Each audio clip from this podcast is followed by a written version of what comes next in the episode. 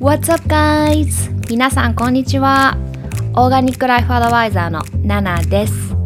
皆さんいかがお過ごしでしょうか？いつもポッドキャスト聞いてくださってありがとうございます。毎週月曜日日本時間ですね、ポッドキャスト更新中です。オーガニックライフスタイルっていうありのままの心地よく自然に生きるライフスタイルのコーチングをしているんですけども主に食や健康美容マインドセットこちらのえー、ポッドキャストではメインにお話ししています。アメリカ、カリフォルニア、ロサンゼルスからナナがお送りしております。皆さん、もうポッドキャストの購読はお済みですか？購読すると毎週自動的に新しいエピソードがダウンロードされます。ドライブ中や電車の中、家事をしている時、料理をしている時、リラックスしながら聞いてくださいね。はい。皆さん、先週1週間はいかがでしたか？先週はクリスマスでしたね。今年はどんなクリスマスでしたか？私はですね、友達を少しだけあのうちにインバイトしてクリスマスディナーをうちで過ごしました。久しぶりに私も朝からこうがっつり料理をして、なんか料理ってやっぱりいいですね。私料理大好きなんですけど、なんか、うん、人に作るって久しぶりにしたのですっごく楽しかったです。なんか私もこうウキウキ楽しみながらあの料理してそれをこう見てる彼もなんか嬉しそうでしたね。やっぱり私もこうポジティブな発信とかをしたりしているんですけどもやっぱり本当のその何て言うんだろうなうちにいる私は結構容量オーバーしてなんかプンプンしたオーラを出してしまう時がたまにあるんですよね。はい。なので、あの、あ今日はバッドデーだなっていう日もあるんですけども、あの、いかにこう自分な、自分の好きなことをして、息抜きをして、なんかこう過ごす時間が大切かっていうのをですね、すごくまた実感しました。うん、しかも女子は結構ね、特にこう周りをこう巻き込みやすいので、やっぱりこうハッピーな奥さんとか、が家庭の雰囲気を変えるってよく言うように、本当にこう、いいオーラとか雰囲気で日々過ごすことは、こう、周りの人をね、自分の周りの人たちをこう、ハッピーにするためにも、本当に大切なことだなって改めて感じました。しかもね、こうやっぱりこう表面だけのスマイルとかじゃなくて、こうね、心の底からのスマイルじゃないといけないと思っているので、それをこうやっぱり維持するには、やっぱりこれなんか毎週言ってる気がするんですけども、やっぱね、こう余裕を持つことが大事だなって。はい。まあね、これ今喋りながらこのポッドキャスト撮っている、あの、今もまた再確認しました。はい。早速、本題に入っていきたいと思います。今日はですね、もう年末で2020年も終わりに近づいているということで、2021年、ニューイヤーをですね、いい年にするために、目標とかプランを一緒に立てませんかのポッドキャストです。本当にあの、あの、私こう、悩んでる方っていうか、皆さんのこうお話とかを聞いてアドバイスをして、一緒にこう人生を明るくしていきましょうみたいな、こうメンタルコーチのようなこともしてるんですけども、こう皆さんのお話を聞いてたりとか、あとはこう過去の自分とか思い出してみると、自分のこう頭の中がごちゃごちゃで整理できていない人ってすごく多いんですよね。うん、違うな、なんか。言い方が違うか。こう、整理する必要はないんですけども、こう、頭の中で混乱するような状況っていうのを常に作り出さない。クリアな thinking を持つには、やっぱりこう、自分の考えとか思考とか思いっていうのをしっかりですね、言語化することが必要なんですよね。逆を言えば、それをしないと、未消化な感情とかが、こう、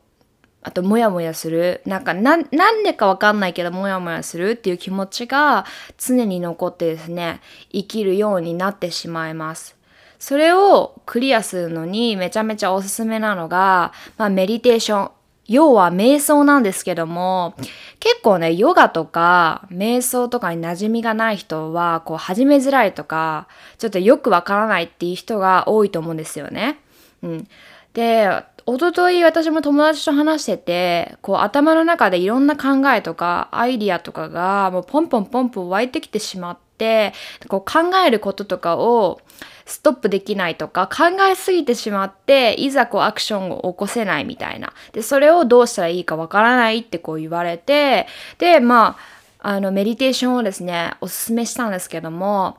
やっぱりこう抵抗がある感じがあったっていうか、あのやっぱりね、そういうふうにあの、瞑想に対して思う人もいるんだなって私も思って、まあその時にですね、メディテーションと同じくらいいいなと思ったのが、あの、ジャーナリングです。はい。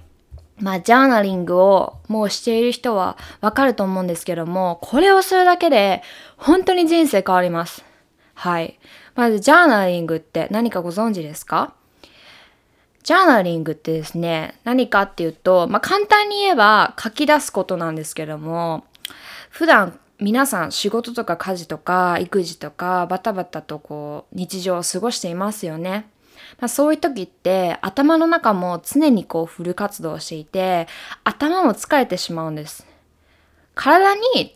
体力っていうのがあるとあるのと一緒で頭要は脳にもリミットっていうものがあります。まあそんな中で忙しい日々を過ごしてると自分が何考えてるのかわかんないとか何がやりたいのかわかんないとか何を自分が感じているのかとか自分が一体こう今どこにいるのかもすらわからないみたいなねそういう混乱状況に陥ってしまってでそうなってくるとこう自分のことがよくわかんないっていう状況になりやすいんです。これはですねあの現代人とか特にあの、相手のことを真っ先に考えましょうっていう風潮がある日本人は、この状況の人がですね、すごく多いです。はい。で、もしこれを聞いている皆さんが、あ、それ私かもしれないって思った時は、これをね、2021年からぜひ始めてもらいたいです。うん。いや、来年じゃないな。もう今から始めてほしいです。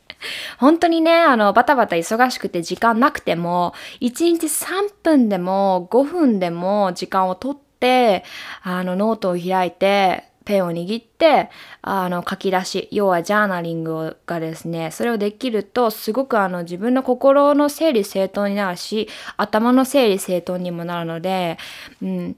まあその瞑想と同じぐらいいいって言ったのは、そのジャーナリングは書く瞑想って言われてるからなんですよね。うん。まあ、メディテーションとか瞑想とかって聞くと、やっぱりこう、スピリチュアルっぽくて、なんかこう、うさんくさくて、苦手っていう方でも、まあ、ジャーナリングだったら、あの、書き出すだけだし、まあ、今すぐにこう、気軽に始められますよね。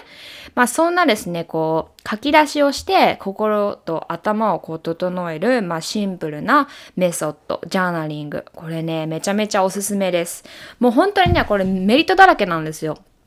例えば、ジャーナリングをすることで、すっきりした気分になれたり、ストレス発散になったり、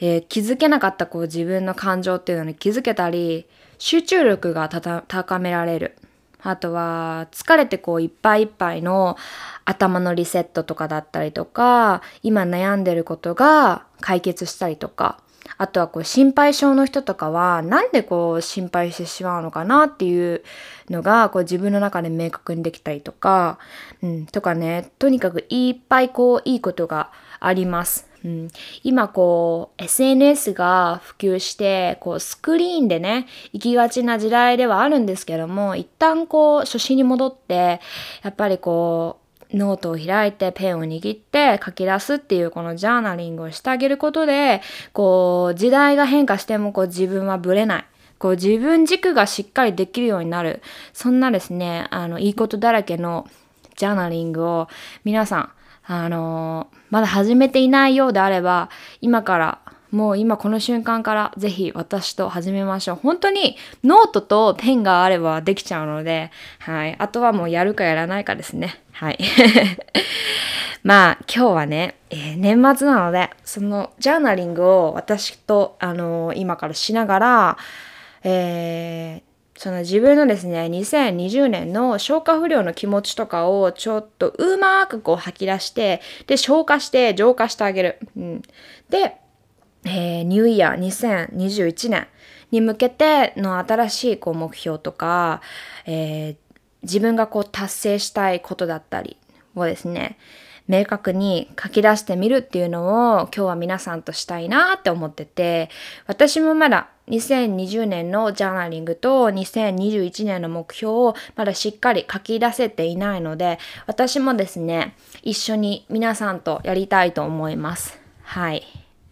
で、私が今から一つ一つ項目を上げていくので、もし時間があるようであれば、ノートを広げてペンを出して、えー、私のこの、えー、ポッドキャストを聞きつつ、一緒に書き出してみてください。まあ、ところどころで一時停止して書く時間とかにしてもいいので、ぜひ最後まで皆さんと書き出しタイムができたらいいなと思っています。はい。で、えー、項目はですね、6つあります。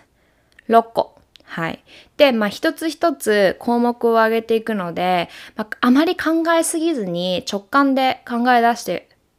えー、書き出してみてください。あの、ゆっくり喋るようにするので、まあ、私がこう皆さんに今からお伝えする、えー、項目とか質問とかも後から見見返して、これは何で書いたのかなってこう、あのー、後から読んでもクリアに理解しやすいようによかったら書き出してみてください。準備はいいですか？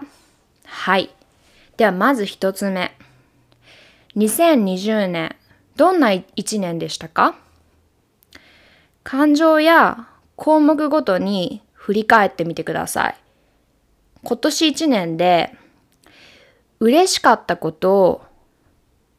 悲しかったこと、楽しかったこと、辛かったこと、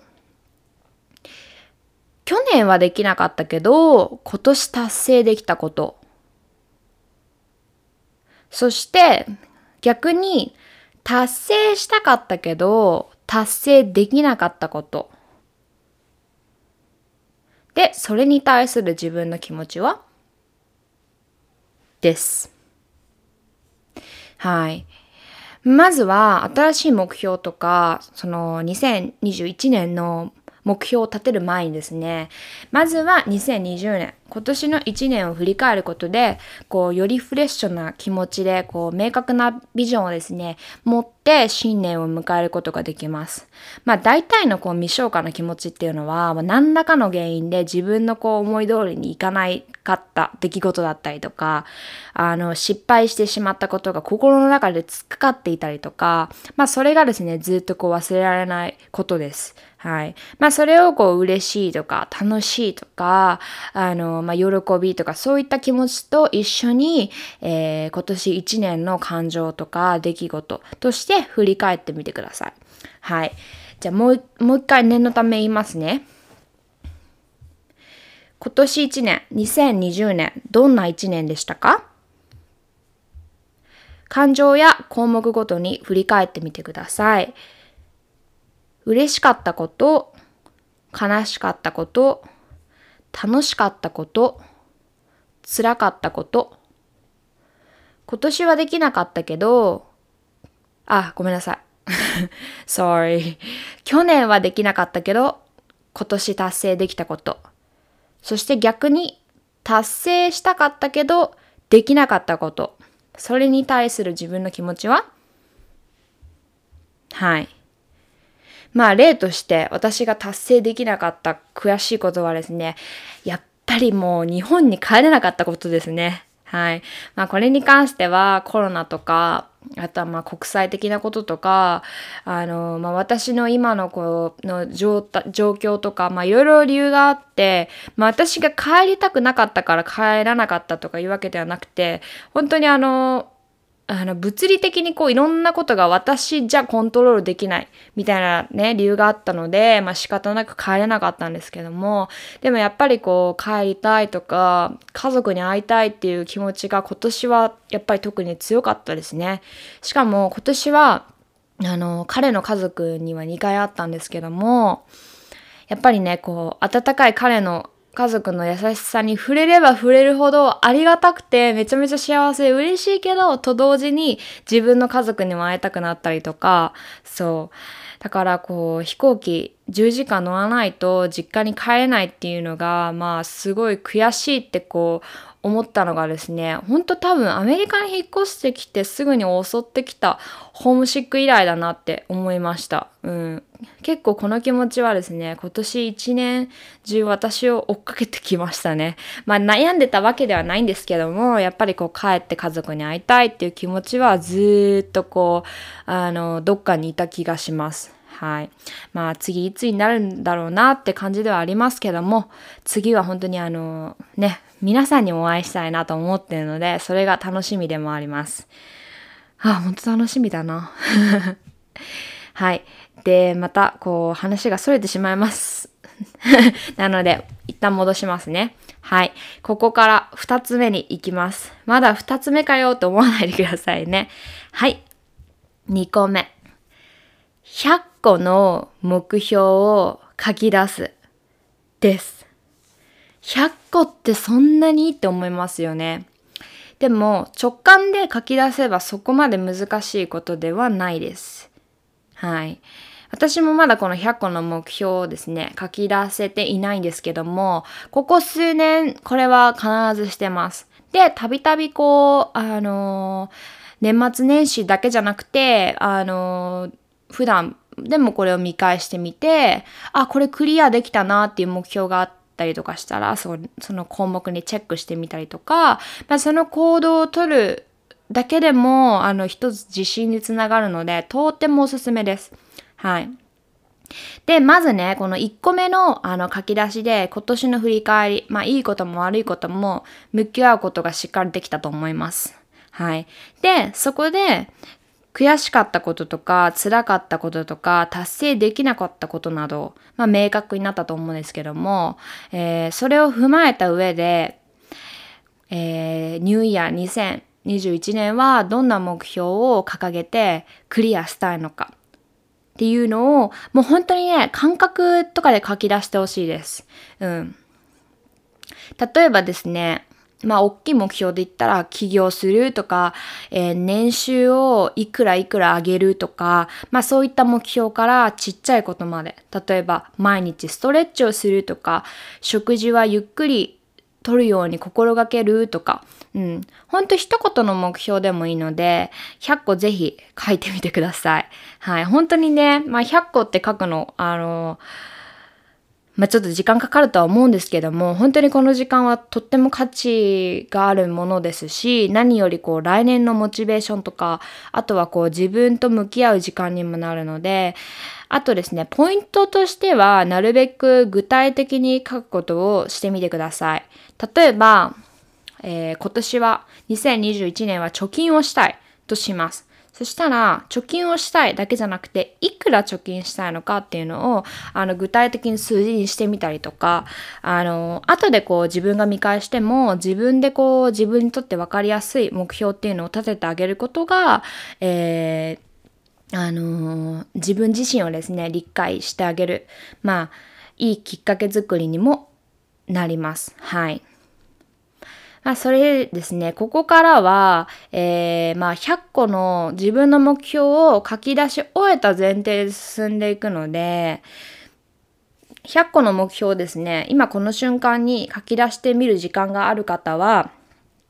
一旦ここでこのポッドキャストを一時停止して、えー、また戻ってくることをお勧めします。まあそれか先にこうジャーナリングと2021年の書き出し、えーえー、目標の書き出しの流れをですね、聞きたいって方はこのまま聞き続けてくださいね。はい。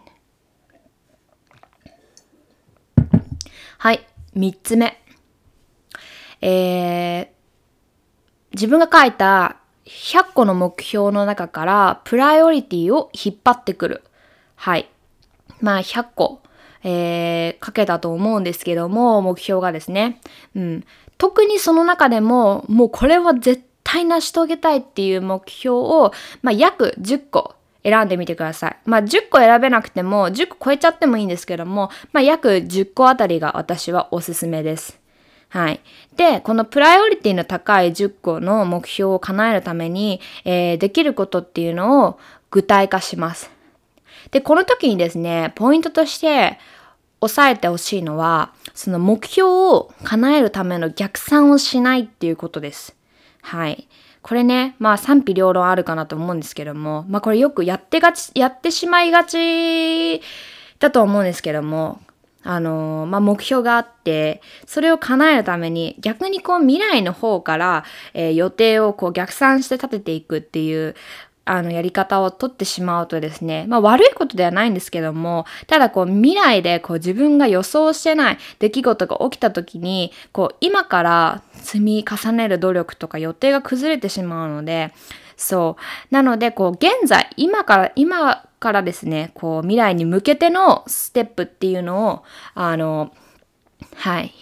組んであげてみてください。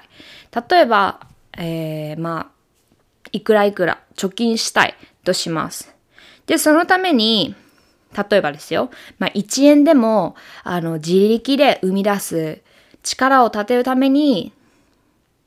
えー、自分でビジネスを始めてみよう今から何ができるかな？今の時代は SNS がなくてはならないから発信をじゃあ今から始めてみようとかね。うん。自分の知識を世の中に怖がらずに今からこう発信していこうっていうのを、えー、まあこれは例ですけども、まあ近いこう現在今からできることをですね、いくつかリストアップしていってください。はい。で、まあ、プライオリティの高い目標の中にも、まあ、それを実現するための、またちっちゃい、こう、目標っていうか、あの、 to do list みたいなのがですね、まあ、それをちょっとクリアできてくると、しっかりこう、自分の目標に近づいてくるプロセスっていうのが見えてきます。まあ、確実にこう、クリアできる目標っていうのも、えー、いくつか加えておくといいですね。はい。で、こっからは、4つ目と5つ目と6つ目。はい。この3つはですね、この100個のあのー、目標をですね、見直してみて、その中に、毎年毎年、私もしかしたら同じこと言ってるとか、同じ目標を、あの、抱いてるとか、なんかずっと、あのー、叶ってない目標はないかなっていうのをですね、ちょっと確認してみてほしいんです。はい。まあ、目指すものが多い方がですね、こう、人生はキラキラ輝きますし、中にはこう、自分でもどうしようもないことだって、コントロールができないものだってあることを理解するっていうのもすごく必要です。うん。まあ、ずっと叶ってない目標があるのは何なんだろう。いっそのことを、まあ、それを諦めてみて、他の目標に入れ替えてみるのはどうだろうとか、そうやってちょっとですね、ずっと叶ってない目標に対して、工夫を加えてみてください。まあ、例えばこれは、あの、女子にはよくあるんですけども、痩せたい。今年は痩せたい。これを毎年言ってたとします。でも、痩せること自体がですね、自分の体にとっては、もしかしたら必要じゃないかもしれない。今の体型がベストかもしれない。うん。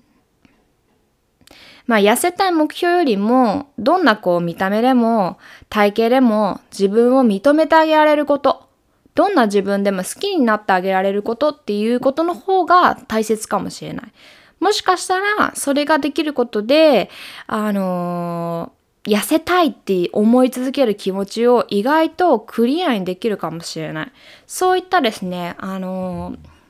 ちょっとフレキシブルに柔軟性を持った考え方を持ってあげることがとっても大切です。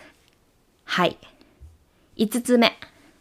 これは目標を書き出した最後に、えー、全部ですね、実現できなかったり、えー、失敗してしまったり、予想や目標と違うことが起きても自分を責めないとしっかり書き出してください。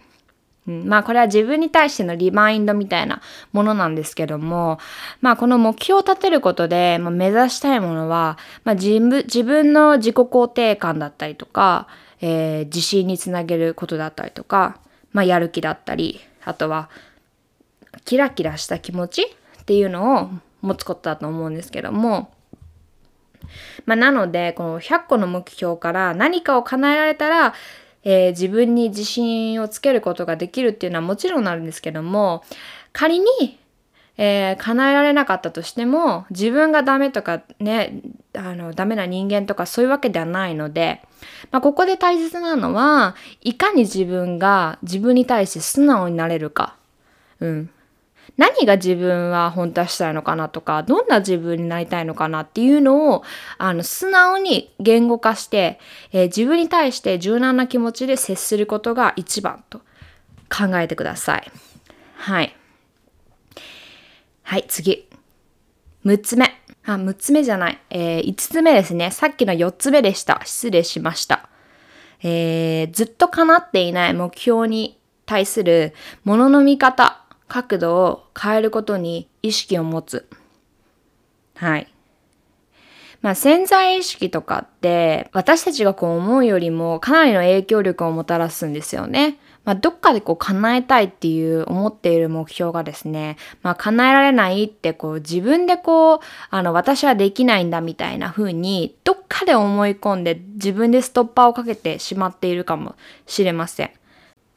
まあ、今までと同じモチベーション、意識、その物事に対する見方を持っていると、ただの現状維持になってしまいがちなので、目標を達成できないっていう、こう、結果もですね、変わりにくいんですよね。なので、目標に対する意識を変えれば、意外とすんなりと、え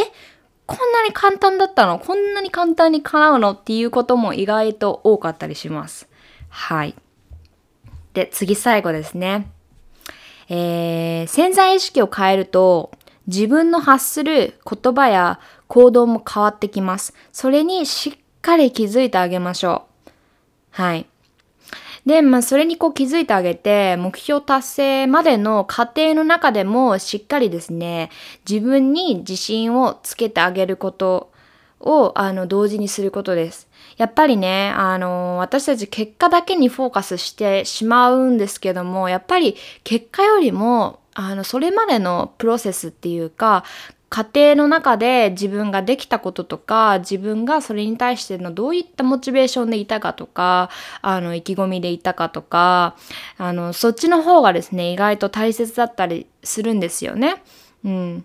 まあ、なので、こう、例えも、例えね、こう、目標が叶わなかったとしても、まあ、大切なのは、それに向かう、あの、最中っていうか、うん、そこにあるっていうことを忘れないでください。なので、まあそれをですね、しっかりこう信じ抜いてあげることで、まあ、うーん、そのなんていうのかな、プロセスを信じるってこう英語でよく言うんですけども、うん、そこができると意外とスムーズにこう目標が叶ってしまったみたいなこともあるんですよ。うん、まあここでもそういったですね、マインドセットがとっても大切っていうことにあの気づけますね。はい。そんな感じで、えー、2020年のジャーナリングから、えー、2021年の目標の立て方でした。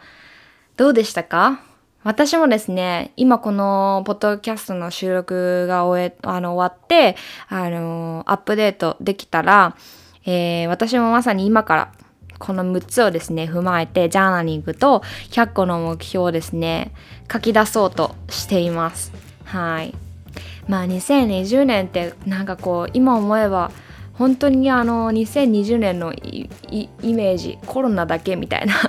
もう本当になんかコロナコロナな1年だったと思うんですけども、まあ、そんな中でこうすごいねあの皆さんそれぞれいろんなことがあったりとかしたと思うんですけどもでも今まで以上に自分とこう向き合える時間まあそんな1年だったんじゃないのかなって私は思います。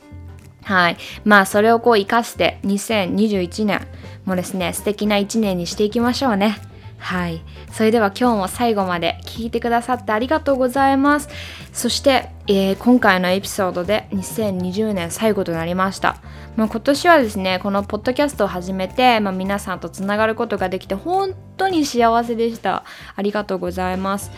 これからもですね、たくさんこうポジティブエナジーを発信して、まあいい循環をですね、促せるように、私も楽しみつつ、